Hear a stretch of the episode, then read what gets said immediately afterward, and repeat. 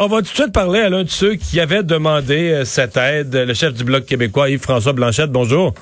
Bien le bonjour. Et, vous avez réagi rapidement pour vous parce qu'il y a d'autres groupes d'aînés qui semblent trouver que c'est pas assez. Euh, vous, vous êtes réjoui de cette annonce? On se réjouit de cette annonce parce qu'on l'a demandé durant la campagne électorale sur une base permanente. Dans le contexte de la crise, on l'a demandé au moins sur une base temporaire. M. Trudeau a repris la nature de notre demande et même notre argumentaire pour justifier la demande. Tant mieux, euh, on va le prendre. Maintenant, on va se placer au milieu des deux extrêmes. Tu ceux qui disent les aînés n'ont pas besoin de ça parce qu'ils n'ont pas perdu de revenus, mais comme le premier ministre a repris l'argumentaire qu'on mettait de l'avant puis que la FADOC mettait de l'avant, il y a une augmentation des dépenses de différentes natures qui atteint facilement le 100 dollars par mois qui leur est donné.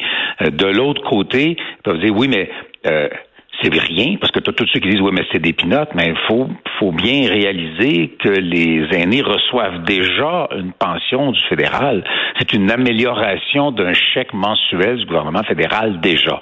Donc la réalité, c'est que c'est une augmentation qui est relative à ce qu'on suppose être une base de dépenses augmentée pour ce monde-là. C'est pas, ça se compare pas à la PCU qui est donnée à des gens qui autrement n'auraient rien. Ça se compare pas à la prestation pour les étudiants qui est donnée à des jeunes qui ont perdu leur emploi, qui n'auraient pas eu de revenus. C'est une augmentation d'un revenu qui vient déjà de l'État fédéral. Ouais. Mais euh, le confinement, là, ça rend la vie plate au coton, ça j'en conviens.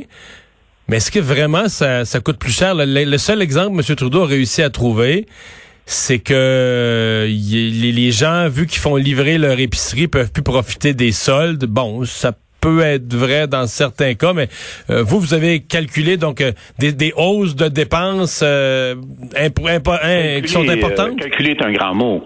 Le panier d'épicerie coûte un peu plus cher. Dans un certain cas, il y a des frais de livraison. Les pharmacies veulent charger les frais de de, de d'ordonnance mensuellement au lieu d'aux trois mois. Il y a un ensemble de petites dépenses. Il y a l'aide des proches qui t'amène quelque chose, mais que tu vois même plus. Il y a un ensemble d'éléments de ce type-là qui s'ajoutent. Mais on parle de 25 dollars par semaine. Autant pour ceux qui disent que c'est beaucoup que pour ceux qui disent que c'est pas beaucoup, faisons la part des choses.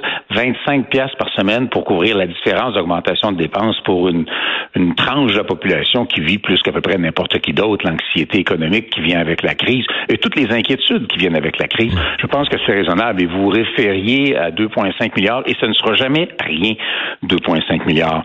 Mais si on le compare à l'ensemble des programmes aux 73 milliards qui est probablement 15-20, tu sais, c'est pour 20% de la population canadienne, 20, c'est un peu plus pour lorsqu'on est au Québec. Euh, vous savez, 20% de la population qui va représenter pour l'instant sur l'ensemble des dépenses qu'on peut anticiper euh, quelque chose comme moins que 1 de la dépense. Je pense que c'est encore très, très raisonnable. Ouais. Non, mais j'ai reçu euh, les aînés, je dois vous dire, il y, a plusieurs qui m'ont écrit là, au cours des, des derniers jours parce qu'ils se sentaient oubliés. Mais autant je, les aime et tout ça, autant je lis l'argumentaire. Leur argumentaire, c'était pas qu'ils ont des dépenses supplémentaires. C'est qu'ils ont été oubliés. L'argumentaire des gens, c'était tout le monde en a eu. Les étudiants en ont eu, les jeunes en ont eu, les entreprises en ont eu, les agriculteurs en ont eu, les travailleurs en ont eu, tout le monde en a eu. Puis nous autres, les aînés, on est oubliés. Mais là, vous comprenez qu'on est plus, on est parti euh, mi-mars dans un argumentaire de le gouvernement doit venir en aide aux gens qui vivent une catastrophe, là, perdent leur emploi, perdent leur entreprise. Là, on n'est plus là-dedans. On est dans un argumentaire les qui Les gens qui... vivent une catastrophe ont peut-être 2000 pièces par mois. Les gens qui vivent une augmentation de leur pression économique vont avoir 100 pièces par mois. mais vous et moi, on vit là-dedans. Nous, on est capable d'articuler notre pensée sur une base économique assez précise. C'est notre pain et notre beurre à tous les jours. Mais, vous comprenez la différence là, que... plus, euh, plus, plus, plus émotif que ce que nous autres on fait. Moi, je le comprends bien. Oui, mais vous comprenez en même temps que c'est plus rendu là, c'est plus économique. C'est plus un remplacement économique. C'est de dire, hey, l'argent, l'argent sort partout, l'argent tombe sur tout le monde. Fait que tu veux pas être oublié. Là, demain matin, il y a un autre groupe qui va dire, ben là, nous, nous on n'a pas eu. Nous autres non plus, on n'a pas eu là. Si le motif avait été que parce que tout le monde en a, on en veut, j'aurais pas fait ce que j'ai fait.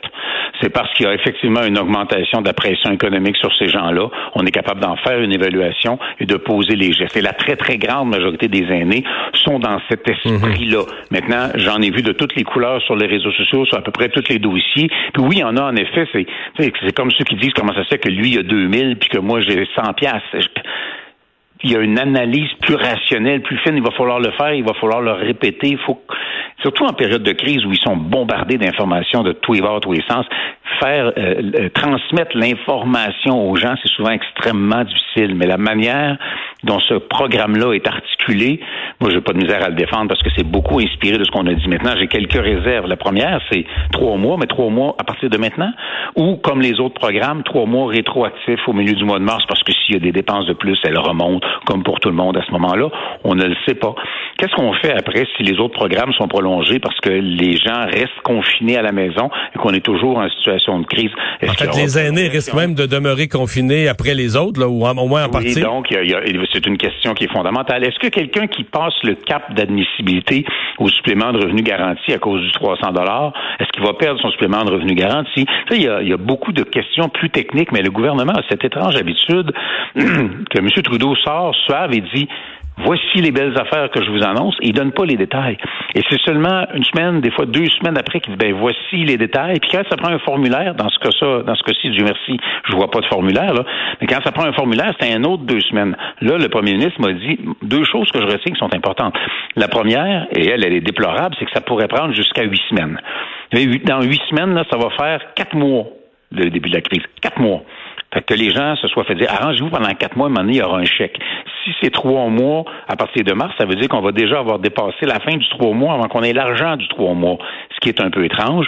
En revanche, M. Trudeau m'a aussi dit qu'on allait se reparler, lui et moi, après la crise pour voir qu'est-ce qui peut devenir permanent, dans les mesures mises en place, parce que nous, notre demande, c'était en effet une bonification permanente. Pourquoi? Parce qu'il y a un rattrapage à faire sur le revenu mmh. des aînés, de telle sorte que ce qui est temporaire aurait dû, de notre point de vue, à un coût très raisonnable, être mis de façon permanente euh, après euh, après l'élection, et pas seulement comme voulait le faire le gouvernement, le gouvernement, pardon, pour ceux qui ont plus de 75 ans, mais bien à partir de 65 ans, par simple équité.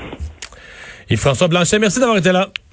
Un plaisir, comme le chef du Bloc québécois.